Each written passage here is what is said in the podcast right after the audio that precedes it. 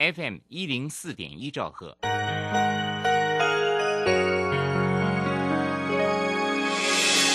伤心的时候有我陪伴你，欢笑的时候与你同行，关心你的点点滴滴。掌声广播电台，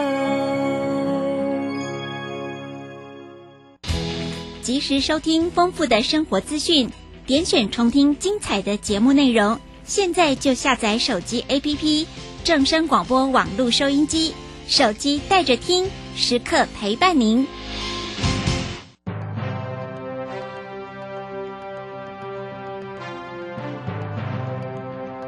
掌握趋势就是掌握财富，理财最怕人云亦云、道听途说。掌握最及时、最正确的资讯，是理财成功的重要关键。如何比别人早一步了解财经大小事，成为理财大赢家？欢迎收听由罗继夫为您主持的《财经早知道》。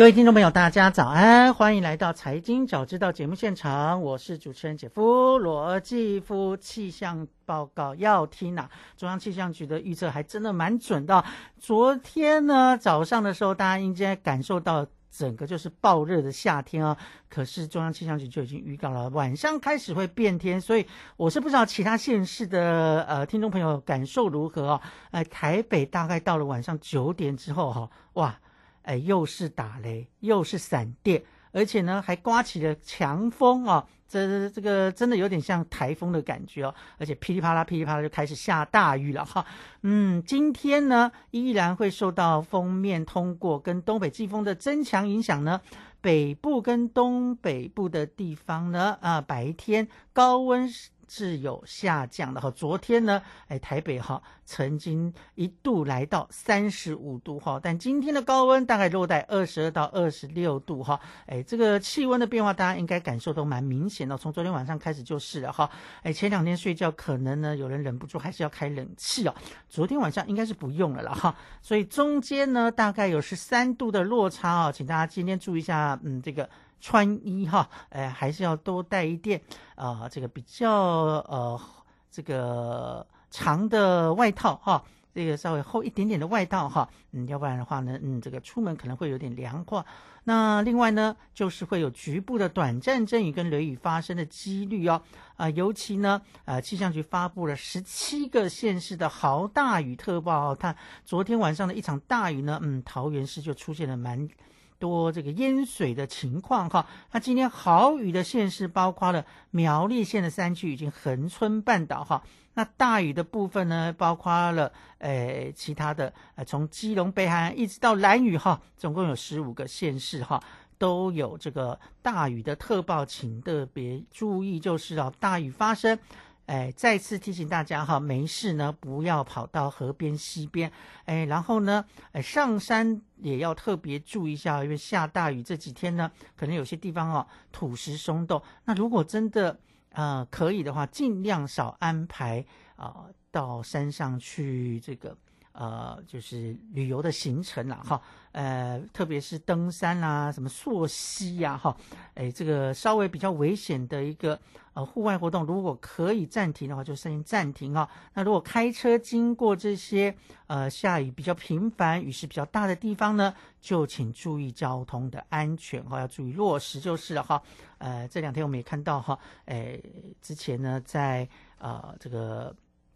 呃，我记得是屏东吧，哈，这个有因为溯溪而造成的呃这个伤亡事件哦，请大家呢嗯提高警觉，引以为戒啦。好，总之呢这两天的天气变化比较大，请大家特别留意了。呃，那不仅是天气的变化大哦，金融市场的变化依然是蛮大的。昨天的美国股市呢？涨跌互见，美国道琼工业指数昨天下跌了一百四十点零五点，跌幅是百分之零点四二，收在三万三千两百八十六点五八点。S M P 五百指数呢，则是上涨了百分之零点零二，涨了零点六五点，几乎维持在平盘了，收在四千一百九十二点六三点。代表科技类股的纳斯达克指数，则是上涨了六十二点八八点，涨幅有百分之零点五，收在一万两千七百二十点七八点。费城半导体指数呢，涨幅则有百分之零点三六，上涨了十一点五五点，收在三千两百一十五点零四点。哈，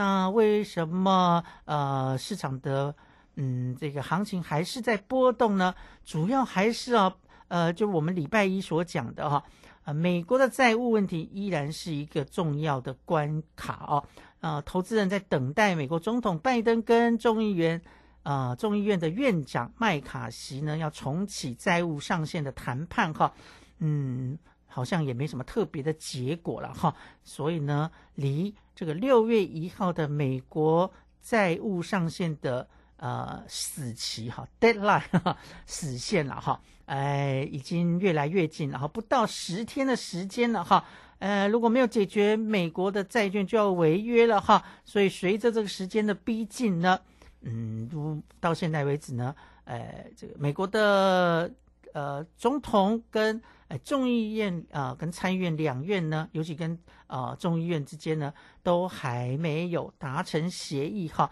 这个因素呢，当然也就继续干扰着啊美国股市的表现哈。那另外呢，呃，在我们昨天节目中也提到过哈，因为中国对美光下了。这个禁令啊，所以呢，昨天的美光是下挫了百分之二啊，这个多多少少也影响到盘面相关的类股哈，嗯，然后呢，另外一个影响市场的消息呢，就是大家对联准会的升息态度到底如何哈？那当然，现在根据呃芝加哥商业交易所的一个统计呢。呃，现在呢，交易员预测联准会六月会维持利率不变的几率大概是百分之八十哦。不过呢，还是有一些比较鹰派的言论出来哈。嗯，像是这个联准会的呃有鹰王之称的啊，老鹰的鹰，鹰王之称的圣路易联准银行的总裁叫布拉德呢，他就表示说呢，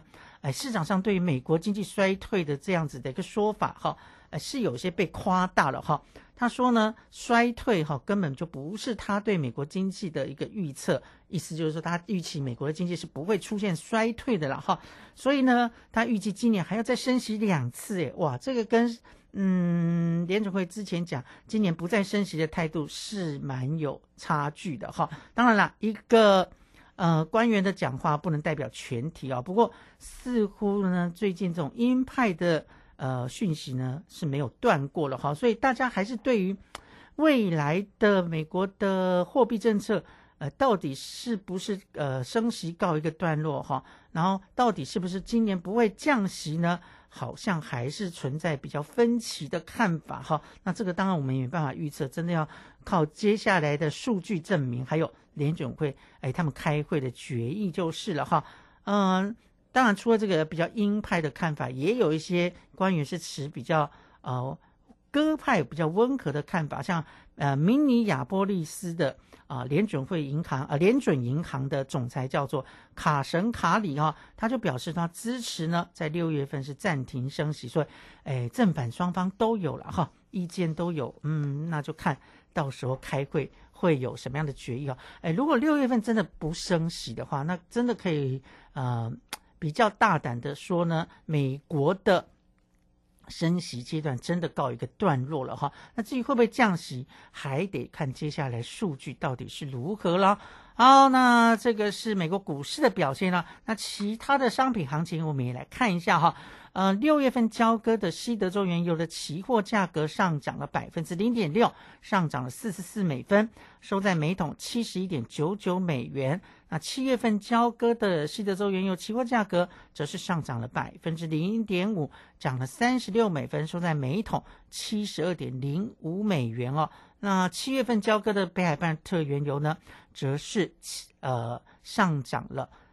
百分之零点五，涨了四十一美分，收在每桶七十五点九九美元哦。那至于黄金的价格的话，六月份交割的纽约黄金期货价格下跌了百分之零点二。跌了四点四美元，收在每盎司一千九百七十七点二零美元哈。哎，黄金最近的价格呢是稍微拉回整理哈，呃，跌到了两千元以下哈。嗯，那最近稍微比较弱势，当然就是跟美元有关哈。呃，美元最近相对来讲是比较走强的。那昨天的美元。指数呢，最后是微升了百分之零点零四，来到一百零三点二四点哈。呃，只不过随着美元最近的走强呢，哎，其他的货币哦，当然就出现了比较明显的跌幅哈。比如说像日元啦，像台币啦，啊，或者是呃这个人民币哈，哎，走势都相对来讲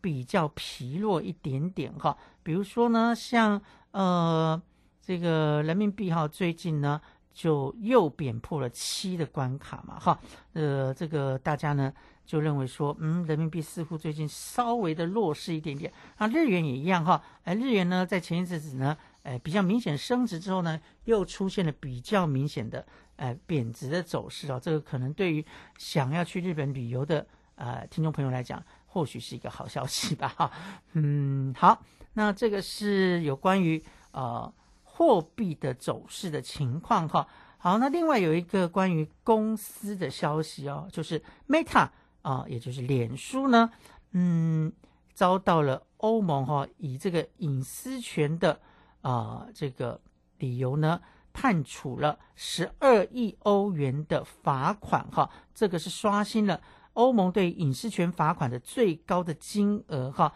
那主要呢，呃，就是呢，嗯。这个欧盟的罚脸书的原因哦，就是说在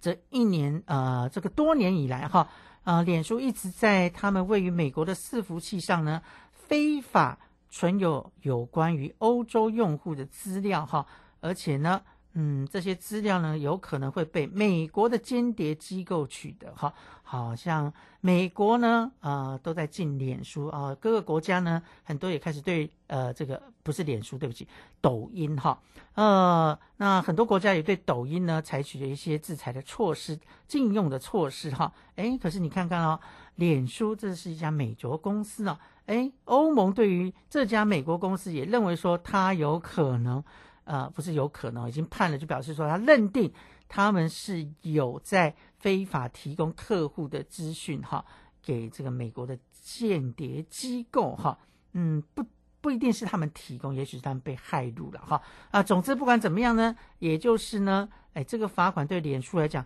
哎，当然是一个非常大的金额哈，呃，只不过呃，这不是第一次被罚了哈，呃，这个嗯。那到底脸书会做什么样的一个呃上诉呢？会有什么样的一个呃处置呢？应验呢？啊，这得看脸书啊，接下来怎么决定就是了。那当然了，呃，除了嗯罚这个脸书之外，在二零二一年的时候呢，嗯，这个欧盟也对亚马逊科处了七点四六亿欧元，大概是八点零六亿美元的罚款哈。同样也是在于保护隐私方面的罚款啊，所以要。呃，这个社群网站，呃，跟这种网络世界，呃，关于各自的保护，哈，呃，好像呢还有很多，嗯，可以改进的空间，哈，所以也不是只有，哎，大家担心什么中国的啊这些什么网站啊，啊，或者是什么 A P P 应用软体啊，会盗取你的资料，哈，我觉得全世界都有这个问题了，哈，好，我们先休息一下，待会再回来关心还有哪些重要的财经讯息。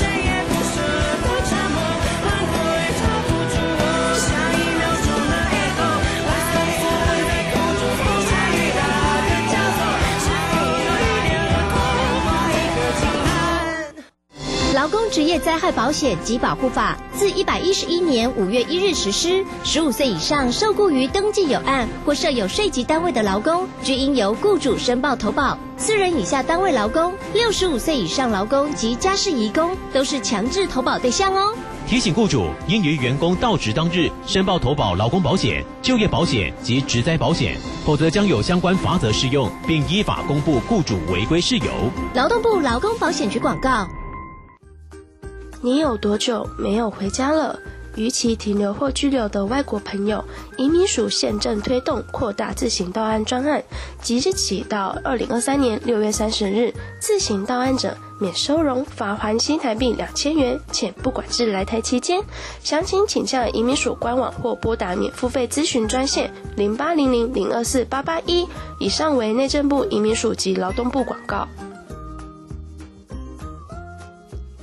家庭教育法公布满二十周年喽！哇，我国在二零零三年制定了全球第一部家庭教育法。随着时代变迁，家庭教育的范畴也变得更多元。而不变的是，家庭教育中心对每个家庭无微不至的关怀。没错，欢迎大家到各地中心或拨四一二八一八五专线咨询家庭大小事哦。家庭教育中心联络资讯，请上家庭教育资源网查询。以上广告是由教育部提供。广播用听的不稀奇，用看的最接地气。正声广播公司打造全新影音平台，现在就上 YouTube 搜寻“看正声”，提供你在地的新闻报道、实用的健康资讯、多元的生活内容。耳朵听正声，眼睛看正声，记得按赞分享，还要打开小铃铛哦。在今天单元当中，持续跟大家分享。今天节目访问的那个医生是叫什么名字？刚刚不小心睡着，没有听到呢。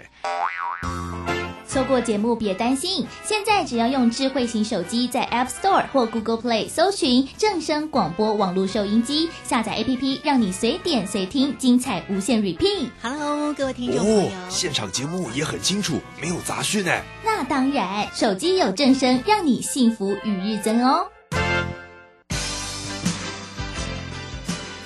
正声 FM 一零四点一，生活保健样样第一。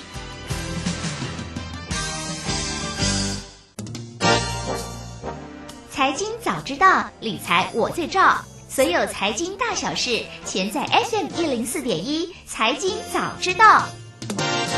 这里是正声台北调频台 FM 零四点一，欢迎回到财经早知道节目现场，我是主持人姐夫罗继夫。这边有一个讲座讯息提供给大家做参考啊。我们在六月五号呢，我们正声广播公司要举办一场。健康讲座，这场健康讲座的主题叫做“青春不老，长寿不病的秘诀”哦。那主讲人呢，就是我们台北调频台，每个礼拜一到礼拜五早上七点到七点半，香琪的桃花源节目主持人刘香琪老师啊，那香琪老师呢会在这场呃讲座中呢跟大家分享哦如何来促进身体健康的秘诀哦，嗯、来达到。呃，美丽又健康的人生目标，我相信这是很多人，诶，这个退休后想要过的生活。那这场讲座呢，是六月五号礼拜一下午两点到四点，在我们正声广播公司的小华厅，地址是台北市重庆南路一段六十六至一号七楼哈。我们一点半就开放入场了。如果你要来参加的话呢，哎，交通也非常的便利哦。搭捷运的话，你可以在台大医院或者是西门站哦来下车，大概走个五到八分钟就可以来到我们的电台了。那如果你要报名参加的话呢，可以打我们的报名专线零二二三六一七二三一转六二四六二五零二二三六一七二三一转六二四六二五，所剩名额不多了。如果要参加的话，手脚要快，而且呢，告诉大家一个诶。消息哈，一个好康的讯息。参加这场讲座呢，除有丰富的内容之外呢，还有安排摸彩的活动哦。最大奖呢是由波动能科技公司所呃提供的一台滤水器哦，这个价值是一万八千元啊！哇，听起来有没有很心痛呢？哈，当然了，这个我们要大家来听讲座哦，诶。好康只是附加的，最重要是希望大家能够借这个讲座的内容呢，诶，获取一些知识跟常识啊，对于自己的生活也好，对于自己的投资也好，哈，都能够有所帮助了哈。那这一场健康讲座呢，欢迎大家共襄盛举，你可以找你的亲朋好友哈，一起来我们正声广播公司，呃，参加青春不老、长寿不病的秘诀健康讲座。我再把。报名的专线报一遍给大家哈，呃，专线是零二二三六一七二三一转六二四六二五，零二二三六一七二三一转六二四六二五。好，来讲完了好康资讯，我们要来关心一下台股的变化哈。嗯，台股呢，呃，今天呢开盘之后呢，这个就是有一点焦灼的感觉哈。呃，这跟昨天有那么一点点像哈。今天的台股呢，目前开盘之后呢是下跌了二十一点，来到一万六千一百五十九点哈。那比较庆幸的是呢，这个一万六千点是有给它守住了哈。那我们把时间呢，哎，拨回到昨天的台股的情况啊。昨天台股呢，呃，最后是上涨了五点哈，涨了。五点而已啊，等于是平盘附近哦，呃，收在一万六千一百八十点，成交量呢有两千五百零三亿元哈，呃，是四个交易以来的最低哦。但是嗯，我说过有两千亿以上的交易量基本上是比较健康的哈。好，那贵买指数呢，昨天呢，呃，是上涨了一点七九点，收在两百一十一点二九点，站回了季线哦。昨天我们在节目中，嗯，我们也跟呃这个。呃，上柜 ETF 的呃经纪人聊了上柜的情况哦，的确，上柜指数最近呢还蛮活蹦乱跳的哈。那至于昨天在盘面上呢比较受到瞩目的个股呢，啊，主要是军工概念股、还有生医股以及观光股、储能等跟政策相关的概念哈。当然还有比较低基期的中小电子股啊。嗯，昨天呢，呃，比较呃特别要注意的是，融资呢大增了十七点六亿元，代表说散户看到最近的行情呢，好像也开始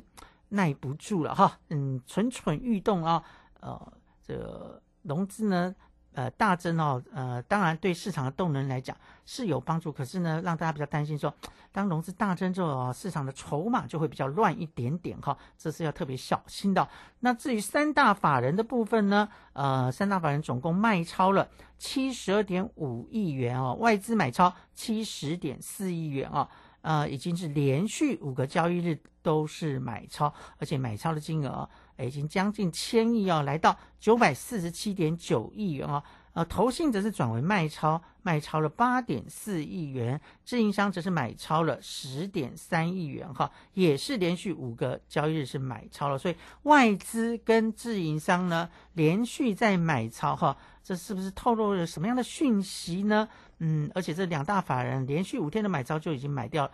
一千四百六十四亿元台币哈，这对于呃台股的指数拉抬是有所帮助的哈。嗯，这五个交易日台股就上涨了七百零五点哈，转眼之间哈，这台股就默默的给它上涨了哈，而且涨得又快又急哦。我相信很多人是没有跟上的啦哈。嗯，这个所以呢，最近如果行情稍微修正一点点，或许大家可以去看看是不是可以进场的时机了哈。好，那昨天的这个。台股哈表现呢，嗯，虽然了哈，呃是比较沉闷一点点哈。你看这个最后上涨只有五点嘛哈，但是呢，呃我说过一万六千点是一个很重要的心理关卡哈。那这个心理关卡有守住呢，当然就是对于后市来讲会有所帮助。只不过呢，呃我们的。台股前进之路也不是没有碎石子，没有大石头哈，呃，还是要特别注意一下基本面的变化哈，呃，尤其是我们的出口状况哦，真的有一点点让人家担心了啊。经济部呢昨天公布了四月份外销订单呢是四百二十四点九亿美元哈，跟去年同期相比呢年减百分之十八点一哈，连续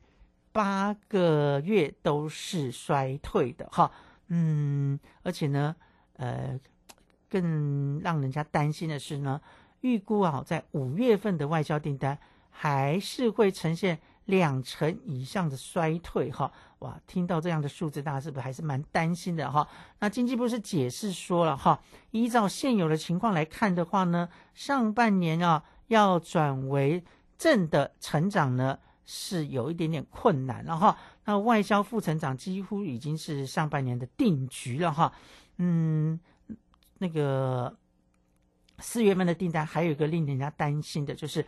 比三月份的月减百分之八点八哈，表现呢比去年上海封城的时候还要差哈。呃，主要呢，经济部分析原因就是全球的景气是属于低迷的哈，那大陆的内需也没有出现爆炸性的成长，还有呢，厂商去化库存呢，呃，不是太理想，种种的因素呢，造成了我们的出口订单是出现蛮明显的衰退哦。呃，好，这些原因在我们昨天财经周报的时候，专家也帮大家分析了，而且我记得我说过，哎，我有亲戚在做这个。啊，海运的啊这个业务哈，那另外呢也有在这个航空公司是负责货运的哈，他们双双都表示哈，今年以来呢这个业绩哈跟去年相比啊，真的叫做天壤之别哈。哎，我问他们说，那有没有看到好转的迹象呢？两边的答案都是 no，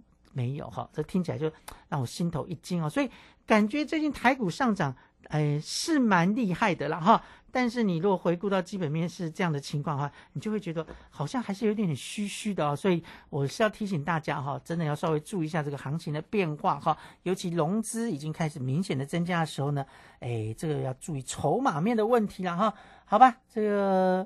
嗯，至少一万六千点守住的话，我对于对于后市来讲。应该会是稍微比较是有利的局面哈。好，那看完了台股，我们来看台币的部分哈。呃，台币呢，昨天对美元呢是升值了零点五分，收在三十点六七七元兑一美元的价位啊。嗯，我刚刚也讲过了，呃，最近呢美元是相对比较强势哈，其他的货币呢都是呈现比较啊明显的贬值的走势啊，因为根据啊。国际清算银行最新公布的数据呢，是显示四月份台币跟韩币的哈这个实质的有效汇率呢，这个指数呈现了死亡交叉哈，而且连三月呢扩大当中，并创下六个月的新高。什么意思呢？也就是说，韩元的贬值幅度啊大于新台币，这个对于都是以出口为导向的国家来讲的话呢，啊，你贬值的幅度没有人家大的话。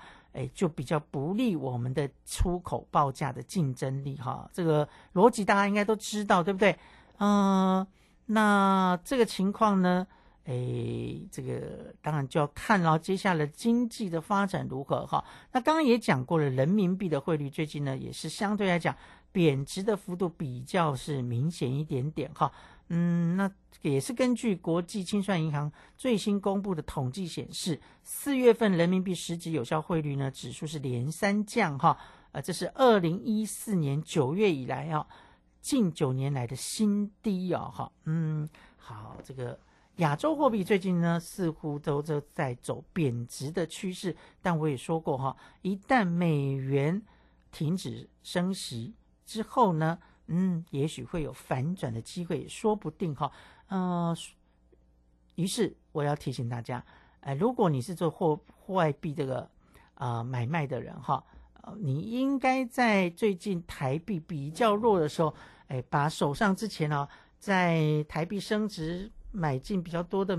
呃外币，尤其是美元哈、换回台币，这时候你会有汇差哈，呃，这样的做法会是比较正确的做法，而不是趁这个台币贬的时候，啊，你又拼命的趁台币贬去换外币哈，这样汇率上面呢，你就比较吃亏一点点的了哈。好，这个是有关于台。不哦，台币的走势哦，呃，给大家做参考了啊、那接下来呢，我们关心一下国际的经济情势好了哈。呃，在昨天节目中呢，没有时间特别跟大家讲，呃，有关于呃 G7，也就是呃七大工业国他们在啊、日本广岛所开的这个会议哈，在上个礼拜呢连续开了几天，呃，落幕了哈。那到底在这个会议里面呢？嗯，有什么重点可以来注意的呢？呃，我们今天呢，呃利用一点时间帮大家整理一下哈，因为这个在广岛所举办的呃七国的高峰会议哈，呃是真的很难得哈，在日本哈呃这个暌违了七年之后呢，又主办了这个 G7 的会议哈。那在呃这个嗯岸田哈呃。这个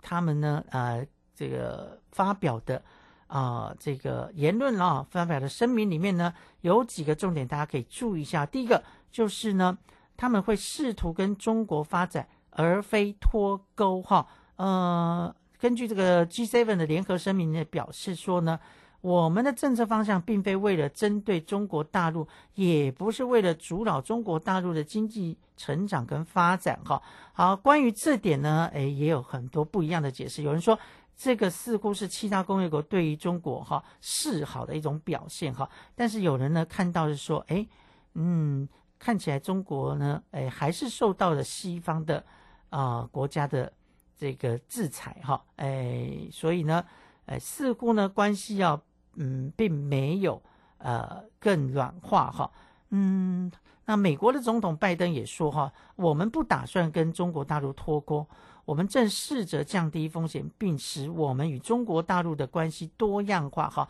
好，虽然拜登总统呃这个口中是这么说了哈，但在一些实际上面呢，对中国制裁也没有停哦。你看，诶，这个中国呢在。G7 的会议开完之后，马上宣布了对美光的制裁哦，可见呢，两方的贸易关系并没有出现嗯，这个在声明中所讲的哈，要呃这个降低风险的感觉哈啊、但是呢，哎，世界上的事情呢很难讲哈，Never say never，永远不要说不哈，哎，敌人也可能变朋友啊，所以到底呃的欧美跟中国的。经济经贸的发展关系是会朝向比较合作的方式，还是呢会越来越多的限制呢？这个似乎呢还要再持续观察下去哦。啊，另外一个重点就是重申台海跟呃这个和平稳定的重要性哦。我想这是比较偏政治面的考量哈。嗯，因为呢啊、呃，这个大家也知道，地缘政治呢让这个两岸关系哦。诶，变成是一个全球性的议题了哈。嗯，那在这一次的 G7 的会议里面也说呢，呃，强烈反对以任何武力或胁迫方式企图单方面改变现状哈。呃，并且重申呢，台海的和平与稳定的重要性是不可或缺的。其实只要两岸有事哈，呃，邻近的这些国家一定也不会能够置身事外就是了哈。好，那另外一个重点当然就是加强。